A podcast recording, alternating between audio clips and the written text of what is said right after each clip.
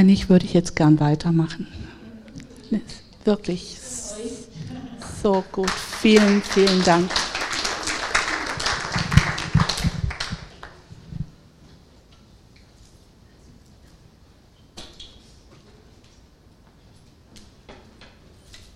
Schön hier bei euch zu sein, wieder. Fühlt sich richtig heim, heimisch an. Nicht heimlich, sondern heimisch.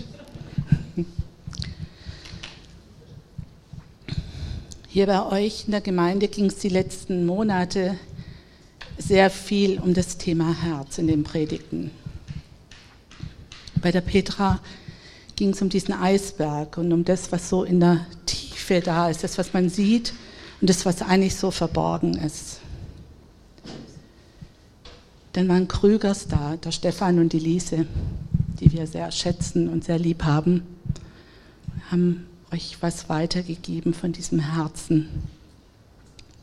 Dann der Jonathan, schön dich zu sehen, Jonathan. Und der Michael Winkler. Der Michael Winkler ist eine Person, die in unserem Leben viel freigesetzt hat. Und der uns viel Verstehen gegeben hat an Weite und an Tiefe von Gottes Herz und von Gottes Wesen. Er hat uns ein Stück rausgeführt aus Enge.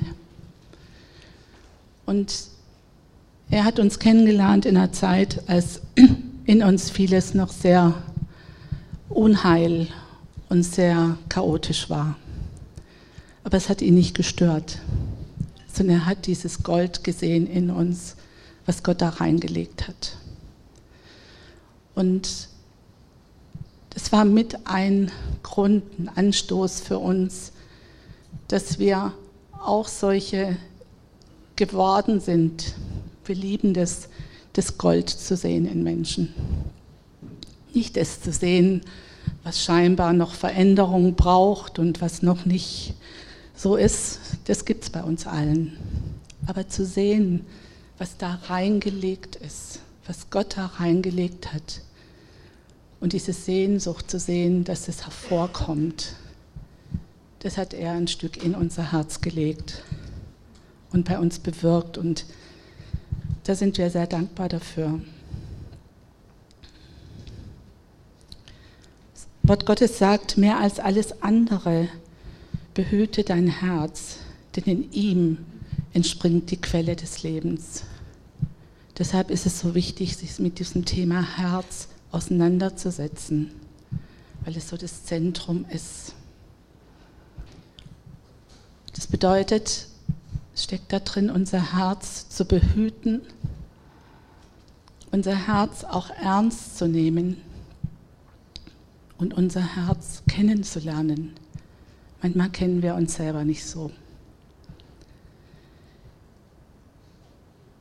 Da steht, im Wort steht nicht, grabe in deinem Herzen, ob du da irgendwas findest, was Veränderung oder Heilung braucht, sondern da steht, diese Bitte ist da vom David, Herr, erforsche mein Herz und prüfe, wie ich es meine. Und das ist auch die Überschrift von der Predigt heute. Herr, erforsche mein Herz. Beim letzten Mal schon erzählt, wir haben acht Jahre in einem Seelsorgewerk gearbeitet. Und da gab es so Seminare immer eine Woche lang und da ging es auch viel um das Thema Herz. Und ein Teil in diesen Seminaren war äh, dieses Thema Gottes Stimme hören. Und dann haben die Teilnehmer, hat man so eine Zeit gehabt, und dann gab es oft so eine Überschrift. Entweder, dass man Gott gefragt hat, Vater, wie siehst du mich? Oder Vater oder Jesus, was willst du mir sagen? Und interessanterweise war es ganz oft so, wir haben dann danach ist ausgetauscht worden, die Leute haben vorgelesen, was sie so gehört haben. Und viele haben als erstes gehört, dass der Vater gesagt hat, ich liebe dich. Und dann haben sie gedacht, ja klar, das habe ich mir selber ausgedacht. Aber wisst ihr, wenn wir ehrlich sind, wenn wir das aufschreiben würden als ersten Satz, was wir hören von uns, dann wird uns alles Mögliche auffallen und einfallen, was nicht gut ist. Aber der Vater hat gesagt als erstes, ich liebe dich. Und eigentlich ist es ja auch klar, weil die Liebe des Vaters ist ausgegossen in unsere Herzen durch den Heiligen Geist. Und er wünscht sich so, dass wir das nicht nur irgendwie im Kopf wissen, sondern dass wir es hören von ihm. Er will es so gern sagen, ich liebe dich. Und ich möchte euch mit reinnehmen in einen Dialog, den ich hatte mit Gott, schon ein bisschen her, mit dieser Überschrift, erforsche mein Herz. Ich habe immer wieder solche Zeiten, wo ich merke, es gibt so ein Thema, wo Gott dran ist mit mir und dann schreibe ich ganz viel auf. Und es war so eine Zeit, wo ich gemerkt habe, ich möchte mein Herz mehr verstehen. Und ich mache das oft so, dass ich dann einfach Zeit habe, ich bin da, manchmal höre ich Lobpreis, manchmal bin ich einfach nur da und sage, Vater, ich, ich möchte hören von dir. Und wisst ihr, bei Gott ist es nie ein Monolog. Gott kommt nicht und redet eine halbe Stunde auf euch ein, aber es ist auch nicht so, dass ihr alles ihm sagen müsst, sondern es ist dieser Austausch, das was eigentlich eine gute Beziehung ausmacht. Man spricht und man hört zu. Und ich saß da und dann sagte der Vater zu mir, warum bist du nicht du? Warum bist du nicht die, die ich geschaffen habe und ich liebe? Und meine Antwort war, ich kenne mich nicht wirklich. Ich bin so oft unsicher, was wirklich zu mir gehört. Von all den Gedanken und den Wünschen, die in mir sind. Und das andere ist, dass ich manchmal nicht weiß, ob das entgegen dem ist, was du über mich denkst und für mich willst. Und dann gibt der Vater mir zur Antwort, Du bist hineingeboren in mein Reich, in meine Familie. Du bist meine Tochter schon seit vielen Jahren. Du hast dich immer und immer wieder in meine Hände gelegt und dich formen lassen. Da war so viel Angst in dir. Und du konntest meine Liebe gar nicht erfassen und annehmen. Deine Motivation war Angst. Aber meine Motivation war und ist Liebe. Und ich sehe diese Liebe in dir zu mir und es berührt mein Herz. Ich habe dich gesegnet und du bist ein Segen. Und dann war meine Antwort, du hast so viel aus meinem Leben gemacht und hervorgehen lassen. Manchmal wünschte ich, ich könnte etwas vorweisen, was ich getan habe, was ich gut gemacht habe. Aber bei allem bist du der, der es wirklich getan hat. Vater, ich bin dir so dankbar, dass ich so mit dir sprechen darf, dass du mich verstehst und ich ehrlich sein darf und vor allem, dass es dir wichtig ist, wie es mir geht und was mich bewegt. Und dann hat der Vater gesagt, ich wünschte, du würdest öfter zu mir kommen und so mit mir sprechen. Es gibt so vieles, was ich dir mitteilen will. Die Tür ist offen, immer, jederzeit. Und es gibt keinen Grund, nicht zu kommen. Es gibt keinen Grund nicht zu ihm zu kommen. Und wir brauchen das. Wir müssen das hören von ihm. Brauchen diese Gemeinschaft und diese Gegenwart mit ihm. Lasst uns gemeinsam noch ein paar Stellen aus dem Wort Gottes anschauen. Ich habe eine Stelle genommen, Wahrscheinlich, wenn ich das Mikro jetzt hier rumgehen würde, geben würde, dann könnte jeder das auswendig sagen. Der Psalm 23.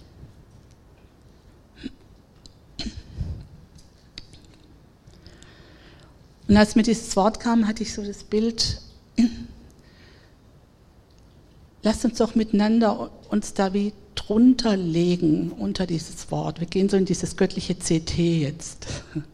Früher hat man gesagt, wenn man zum Röntgen ging, man ist zum Durchleuchten gegangen.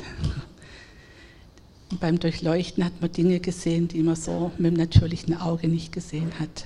Lasst uns doch da mal uns da drunter legen unter dieses Wort, das wir auswendig sagen können. Und lasst uns doch mal schauen und spüren, was unser Herz dazu sagt. Der Herr ist mein Hirte, mir wird nichts mangeln.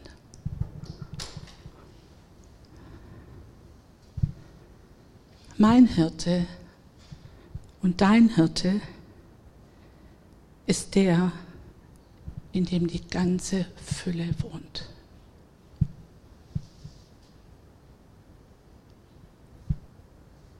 Und in dem du zur Fülle gebracht worden bist. Er ist dein Hirte und er wird nichts mangeln.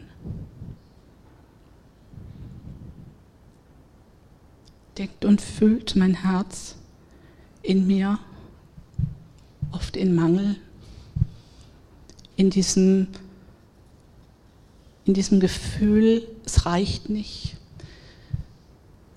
Weder was ich bin, noch was ich tue, noch was ich habe oder brauche. Es reicht nicht, da ist Mangel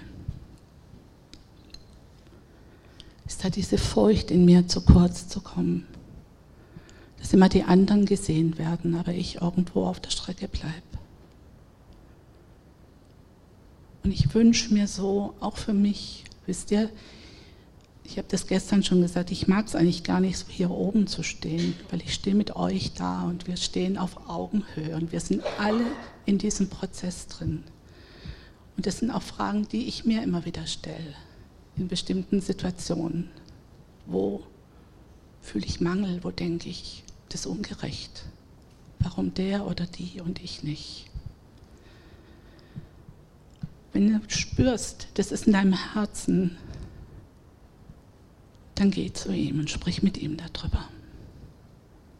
Frag ihn, Vater, was willst du mir sagen dazu? Oder Vater, wie geht's dir denn mit mir? oder was auch immer deine Frage ist. Die Lieder heute haben so viel ausgedrückt von dem, was Gott mir da im Vorfeld gegeben hat. Er weidet mich auf grünen Auen und er führt mich zu stillen Wassern. Sehe ich die Versorgung von ihm in meinem Leben? Oder denke ich, das habe ich mir alles selber erschaffen. Ich habe es gut gemacht. Oder wenn nicht so Versorgung da ist, dann habe ich es schlecht gemacht. Bin ich dankbar für seine Versorgung in meinem Leben? Und lasse ich mich von ihm zur Ruhe führen, von diesem Tun, immer in diesem Hamsterrad sein, immer in diesem Tun von diesem Ton zum Sein.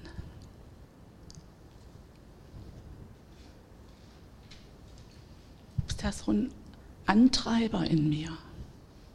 Auch diese Frage, was treibt dich denn an? Das Wort Gottes sagt, welche der Geist Gottes treibt, die sind Gottes Kinder. Aber was sind denn für Antreiber da in uns? Und die gute Botschaft ist, dass das Wort sagt, der Stecken des Treibers ist zerbrochen. Kein Treiber hat mehr irgendein Anrecht in deinem Leben, weil Jesus hat diesen Stecken zerbrochen. Und du darfst an diese stillen Wasser, du darfst zur Ruhe kommen. Ich hatte früher so Angst vor diesen Zeiten, weil ich so Angst hatte vor dem, was da aus mir rauskommt. Ich brauchte immer irgendwie Berieselung, ich brauchte Musik oder ich brauchte irgendwas. Stille war für mich fast nicht auszuhalten, weil in mir so viel Unruhe war. Und heute ist Stille was, ohne das ich nicht leben kann. seit Gott es verändert. Wenn du merkst, da sind so Treiber in dir, du kommst nicht zur Ruhe, obwohl er dich dahin führen will, sprich mit ihm drüber. Geh zu ihm.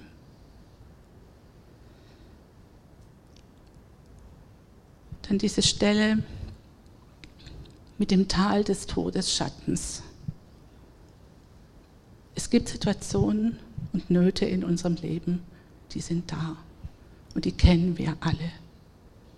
Zeiten von Dunkelheit, Zeiten von uns verlassen fühlen, vielleicht von Krankheit, von Schmerz, von existenziellen Nöten. Da gibt es die ganze Bandbreite. Und dann gehen wir durch dieses Tal des Todesschattens und diese Situationen und diese Nöte bedrohen uns. Und oft denken wir, wenn wir in solchen Situationen sind, das ist die Strafe, weil ich was falsch gemacht habe. Wir denken immer noch so oft in Strafe. Aber Gott denkt nicht in Strafe. Das Wort sagt, die Strafe lag auf ihm, auf Jesus dem, dessen Namen wir vorhin so groß gemacht haben. Wir müssen nicht mehr Angst vor Strafe haben. Und das ist auch, ah, das ist, was ich liebe, das so bei euch jungen Eltern, wie ihr mit den Kindern umgeht und dieses, so ein Schlagwort, bindungsorientierte Erziehung, aber da steckt so viel drin, wo nicht Strafe der Fokus ist, sondern Bindung, in Verbindung zu sein, in Verbundenheit dann sind wir da drin in diesem Tal des Todesschattens. Und dann sagt aber hier das Wort, er ist mit dir. Es gibt keine Situation in deinem Leben, die dich von ihm trennt. Keine einzige. Steht auch im Römer. Weder Hohes noch Tiefes, weder Mächte noch Gewalten. Nichts kann dich scheiden von seiner Liebe, weil er sich für dich entschieden hat. Und er ist nicht so, dass er sagt, jetzt hast du es verbockt, jetzt hast du es nicht gut gemacht und dann zieht er sich zurück, sondern gerade da ist er mit dir. Und er geht mit dir dadurch. Und was wir verstanden haben, muss was trinken.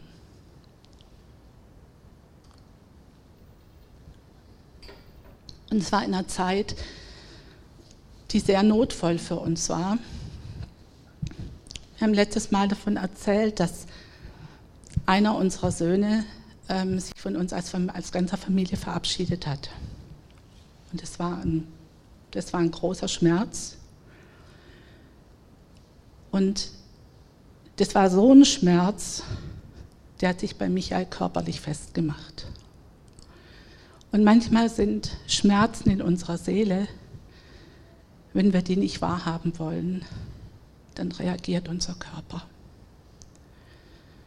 Und Michael hatte einen Bandscheibenvorfall über mehrere Monate. Und es war so, dass er hatte unglaubliche Schmerzen und wenn wir irgendwie unterwegs waren, dann lag er daneben. Wir mussten den Sitz ganz runter machen, weil er nicht sitzen konnte. Und es war eine schlimme Zeit für ihn und auch für mich, ihn da drin zu sehen. Und ich habe da viel auch mit Jesus geredet. Wie ist es denn dann, wenn, wenn, ein, wenn ein Partner krank ist über lange Zeit? Was macht es? Da sind viele Fragen aufgebrochen, auch in mir.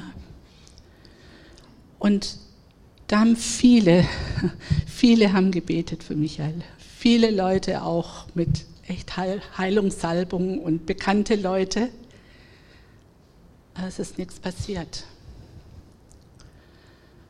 Und dann hat unser kleiner Enkelsohn, der mit dem Opa spielen wollte, und der Opa gesagt hat, ich kann nicht, ich habe so Schmerzen. Und der hat dem Opa die Hand draufgelegt. Und wir sind, als wir hingefahren sind, war Michael liegend im Auto. Und als wir nach Hause gefahren sind, ist er gesessen. Und zwei Wochen später sind wir an Gardasee gefahren und Michael ist die ganze Strecke gefahren und da ist Heilung passiert. Aber was wir da drin verstanden haben, dass in solchen notvollen Situationen geht es nicht unbedingt darum, da so schnell wie möglich wieder durchzukommen und rauszukommen in den Normalzustand, sondern darin lehrt Gott uns Dinge. Und darin lernen wir ihn nochmal kennen in einer viel, viel tieferen Art. Und was wir erleben oder in sowas, und das hat Gott wie in unser Herz geschrieben, es gibt keine Situation, der wir ausgeliefert sind. Das ist unsere große Angst, dass wir in irgendwas kommen, wo wir dann ausgeliefert sind. Es gibt keine Situation. Wir sind immer, immer in seiner Hand. Und er ist immer, immer mit uns. Dieses Tal des Todesschattens ist nicht unser Wohnort. Da zelten wir nicht. Wir gehen durch. Vielleicht gibt es so Bereiche in deinem Herzen, die da wie stecken geblieben sind. In solchen Phasen, die dunkel waren, die schmerzhaft waren und wo wie ein Teil von dir da drin geblieben ist. Dann geh zu ihm und sprich mit ihm drüber.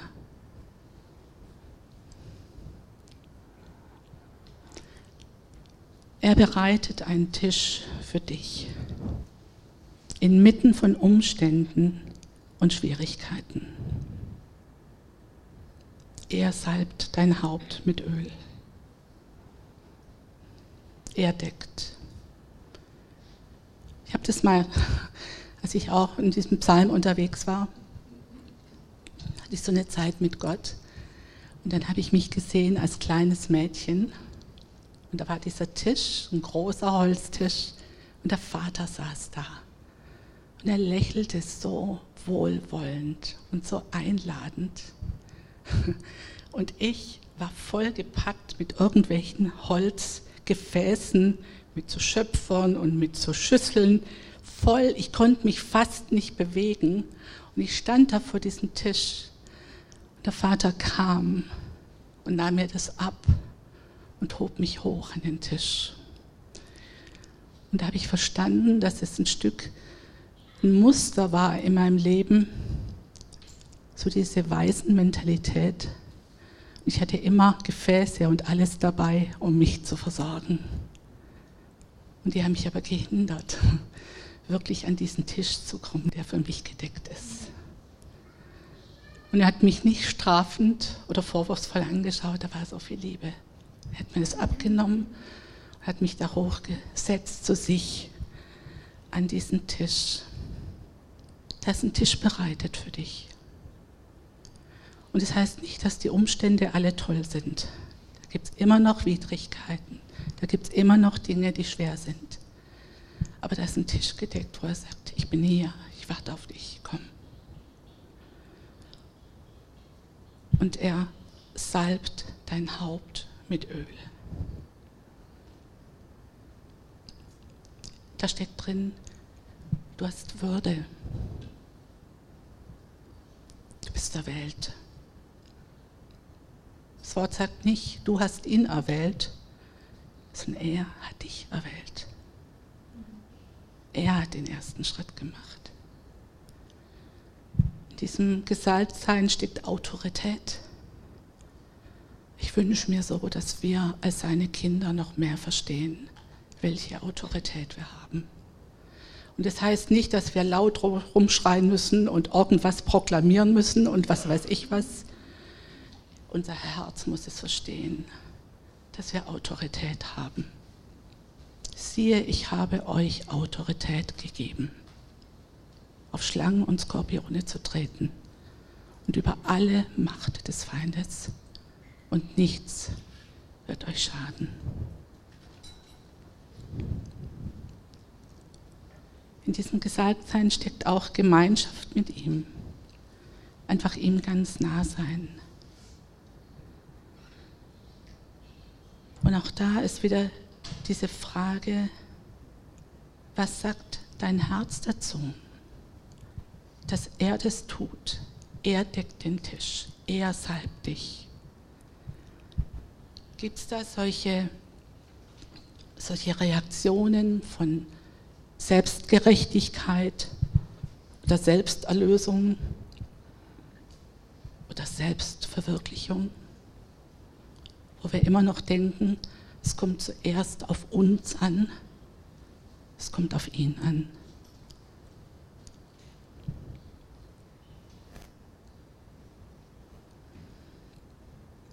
Denn im Vers 6 steht,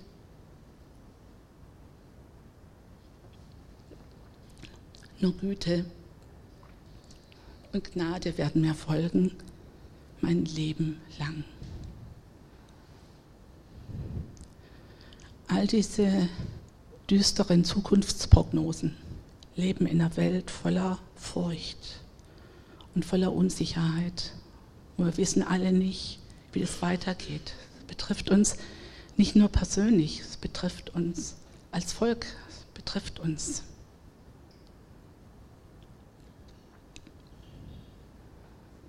Und es schafft in uns Verzagtheit, Ängstlichkeit, Entmutigung, Hoffnungslosigkeit. Keine Hoffnung zu haben, ist mit das Schlimmste, was es gibt. Hoffnungslosigkeit ist was ganz Furchtbares. Und Hoffnung zu haben, heißt nicht irgendwie sich schöne Dinge auszumalen, sondern Hoffnung zu haben hat mit dieser Person Jesus zu tun. Er ist diese lebendige Hoffnung. Und er verspricht, dass unsere Hoffnung nicht zuschanden wird. Und er verspricht, dass nur Güte und Gnade dir folgen werden. Nicht nur in bestimmten Etappen dein Leben lang dein ganzes Leben.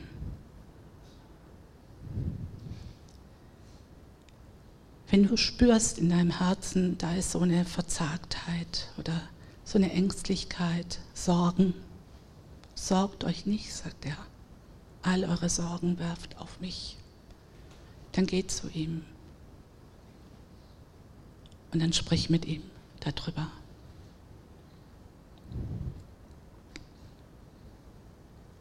Und das Letzte ist, ich werde bleiben im Haus des Herrn immer da, alle Zeit. Da ist ein Platz, der gehört dir. Und da musst du nicht Angst haben, dass dir den jemand wegnimmt. Da musst du nicht kämpfen drum, sondern da ist ein Platz, es ist deiner. Und du wirst bleiben in seinem Haus alle Zeit weil Jesus diesen Platz für dich erkauft hat.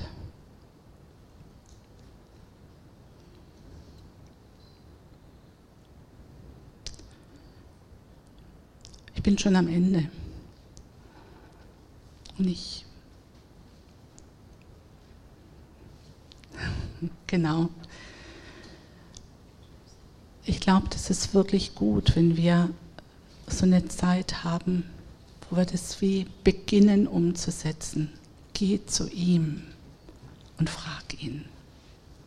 Da, wo Dinge in dir sind, da versuch dir nicht dir selber das zu beantworten oder in dir rumzugraben, sondern frag ihn. Vater, ich danke dir so, dass du der bist, der unser Herz erforscht. Und dass du erkennst, wie wir es meinen da wo wir uns manchmal selber nicht kennen. Vater, und du hörst nicht auf, nicht auf, dieses Gold, das, was du in uns gelegt hast, hervorzuholen. Vater, dass das lebt, dass wir da drin leben, in dem, wer wir sind. Dass du alles aufdeckst und wie wegnimmst, dieses Unnötige, was wir so mit uns mitschleppen, was uns hindert Vater, wo wir denken, wir müssten was sein, was wir gar nicht sind. Ich spreche Segen aus über jedem Herz, das du siehst. Und ich danke dir, dass du jedes Herz erlöst hast. du hast den Preis gezahlt dafür, Jesus. Und wir danken dir und wir, wir lieben dich. lieben dich, Vater. Wir lieben dich, Heiliger Geist. Amen.